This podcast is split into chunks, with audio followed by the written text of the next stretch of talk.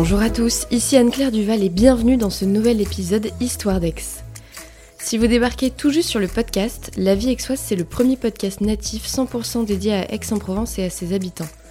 Un seul objectif, comprendre le paysage local pour mieux s'y ancrer.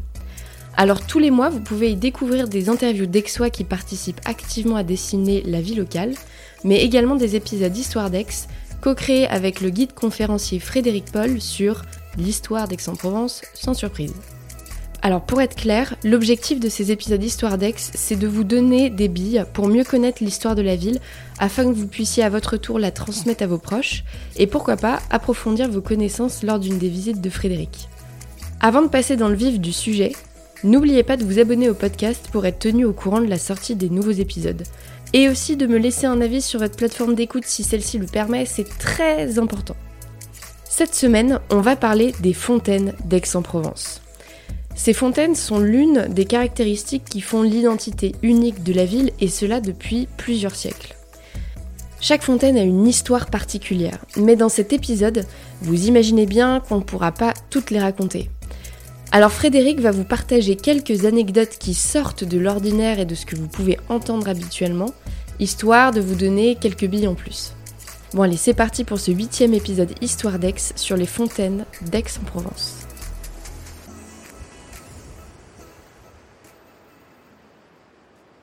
Rebonjour Frédéric. Bonjour Anne-Claire.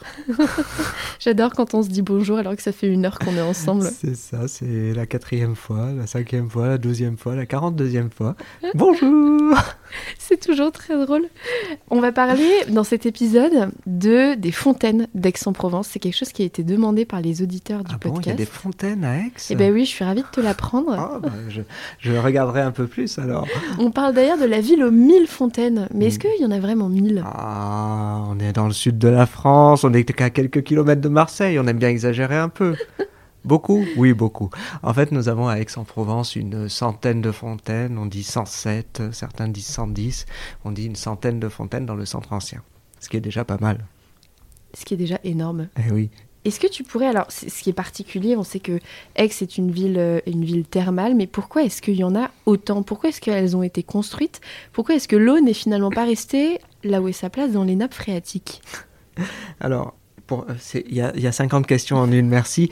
euh, donc, pour, euh, pour démarrer, pourquoi y a-t-il tant de fontaines euh, On raconte que euh, le roi René adorait entendre le bruit de l'eau quand il se promenait dans les rues d'Aix-en-Provence et qu'il aimait entendre le bruit de la fontaine suivante quand il commençait à ne plus entendre le bruit de la fontaine précédente.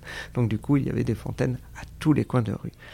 Est-ce que c'est vrai? Je ne sais pas. En tout cas, euh, les fontaines, à l'époque médiévale, sont euh, le seul moyen de s'abreuver en, eau. Donc, euh, on avait beaucoup de, fontaines qui étaient des fontaines utilitaires. Les, fontaines sont en général contre des murs, adossées aux murs. Il y a, des barreaux qui permettent de poser un seau sous le, robinet pour pouvoir remplir le seau et le laisser le temps qu'il se remplisse. Et c'est donc c'est vraiment un usage vraiment des fontaines d'usage. On va avoir un vrai changement avec, euh, par exemple, la fontaine des Quatre Dauphins, qui est en plein cœur du quartier Mazarin. C'est la première fois que l'on va mettre une euh, fontaine au centre d'une place au XVIIe siècle, qui reste quand même une fontaine d'usage, puisqu'il y a quand même les barreaux pour poser euh, les, seaux pour les remplir, mais qui est aussi une fontaine ornementale. Et euh, je crois que j'avais vu quelque part que cette fameuse fontaine des quatre dauphins, elle est vraiment faite localement avec de la pierre qui vient de la Sainte-Baume et de la pierre mmh. qui vient de l'étang de Berre. Oui, ça euh, oui, donc euh, euh, très bonne question, merci. tu t'es fait très localement finalement. Oui. Mais on reste dans du, dans du local de toute façon, dans les pierres. Il y, y, a guère que les Romains qui allaient chercher leurs pierres très très loin. Mais, à Versailles aussi, ils sont allés chercher du, du, marbre romain ou de je ne sais pas où. Ah oui, mais bon, là on est on est en train de, de faire une digression. Oui. Donc, à nos moutons.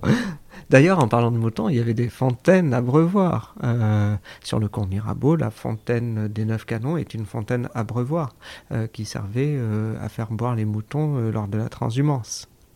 Donc il y en avait pour les humains, pour les moutons, mais pourquoi Ce qu'il y a de, ce qu'il y a de frappant, c'est pourquoi, mis à part la légende du roi René, pourquoi autant Aix, euh, quand les Romains s'installent à Aix-en-Provence, il y a déjà euh, des sources d'eau chaude et des sources d'eau froide. On parle de cinq ou six sources. Et déjà à l'époque romaine, on va avoir cinq aqueducs qui vont être construits. La ville euh, est une ville thermale, est une ville d'eau. D'ailleurs, c'est Caius Calvinus Sextius qui fonde la ville d'Aquae Sextiae. Aquae Sextiae, des eaux de Sextius. Donc déjà, c'est une ville d'eau. Euh, Aquae, euh, on l'a dit hein, déjà dans le, dans, les, dans le podcast sur, le, sur les noms d'Aix. Euh, ça veut dire eau. Donc euh, c'est vraiment une ville d'eau. Ça a toujours été une ville qui a eu, qui a eu beaucoup de fontaines. Pourquoi? Ben, C'est peut-être l'art de vivre avec soi qui, tout simplement. D'accord. Et parmi ces fontaines, tu as parlé de la fontaine des quatre dauphins. Quelles sont les, autres fontaines, ou peut-être que tu veux continuer sur celles-ci, qui pour toi sont le plus dignes d'intérêt et pourquoi? Alors c'est difficile de choisir parmi toutes ces fontaines. Euh, on a parlé aussi de la fontaine euh, des neuf canons euh, qui, qui, était très, qui, qui, est toujours une servitude de la ville d'Aix à la ville d'Arles, hein, il faut le savoir, qui était la ville de la transhumance. Qu'est-ce que ça veut dire une servitude? C'est-à-dire que c'est euh, que c'est un, un service euh, et qu'elle appartient en fait à la ville d'Arles. Le, la, la ville, les, les personnes qui viennent d'Arles avec leurs troupeaux peuvent s'arrêter là et faire boire leurs leur moutons euh, sans, sans, demander la permission, puisque c'est en quelque sorte, c'est une servitude. D'accord. Voilà. C'est un, c'est un lieu de passage. On a la fontaine euh, de la place d'Alberta, c'est magnifique. Euh, la fontaine de la place d'Albertas qui, qui, date, qui est très récente, qui date de 1912 seulement, fondue par les élèves des arts et métiers. Euh, elle a deux siècles d'écart avec la place. Euh, on ne dirait pas tellement elle est bien intégrée. Il y a une autre fontaine que j'aime beaucoup, c'est la fontaine du, du sanglier. Oui. Sur la place euh, Richelme, l'ancienne place aux herbes. En fait, la partie basse de la, de la place Richelme, c'est la vieille, c'est l'ancienne place aux herbes qui, euh, qui est la plus vieille place d'Aix-en-Provence. Et euh, le sanglier, lui, est très très récent puisqu'il a été installé en 1980. C'est une copie d'une fontaine que j'aime beaucoup qui se trouve à Florence, qui s'appelle la Fontana del Porcellino, la fontaine du petit euh, cochon. c'est un petit nom qu'on lui donne à ce sanglier.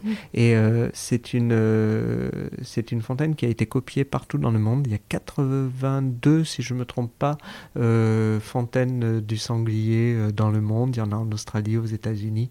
Il y en a une à Paris et euh, on en a une à Aix-en-Provence. Elle est même apparue euh, brièvement dans les films euh, Harry Potter. Ah bon oui, Dans oui. lesquels? Euh, je crois que c'est le, le 6 et le 7 de mémoire, je sais plus trop, je suis pas très un grand fan d'Harry Potter, ma femme va m'en- va m'engueuler. Donc on, on retiendra qu'elle a quand Mais- même fait une apparition, cette fontaine Voilà, du dans, sanglier. dans une il y a une salle où il y a plein d'objets euh, et brièvement on voit derrière Harry Potter la, la- le sanglier qui apparaît. Et pourquoi, pourquoi une telle fascination pour ce sanglier, pour ce petit cochon?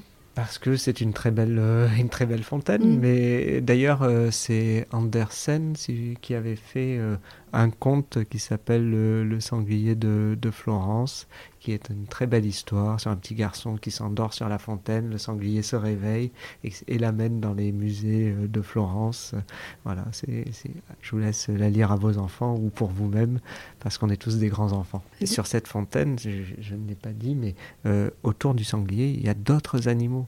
Et c'est ça, il faut, ça, il faut s'approcher de cette fontaine du sanglier et regarder sur la base euh, autour du sanglier, il y a des crapauds, des escargots, des lézards, des crabes, euh, une tortue, euh, un- une vipère, une abeille, etc., etc. Il y a tout un bestiaire autour du, du sanglier, c'est magnifique. Ce qu'on ne dirait pas quand, quand on l'observe de loin. Non, les gens ne le regardent pas, mais c'est vraiment, euh, c'est vraiment intéressant de s'approcher des choses.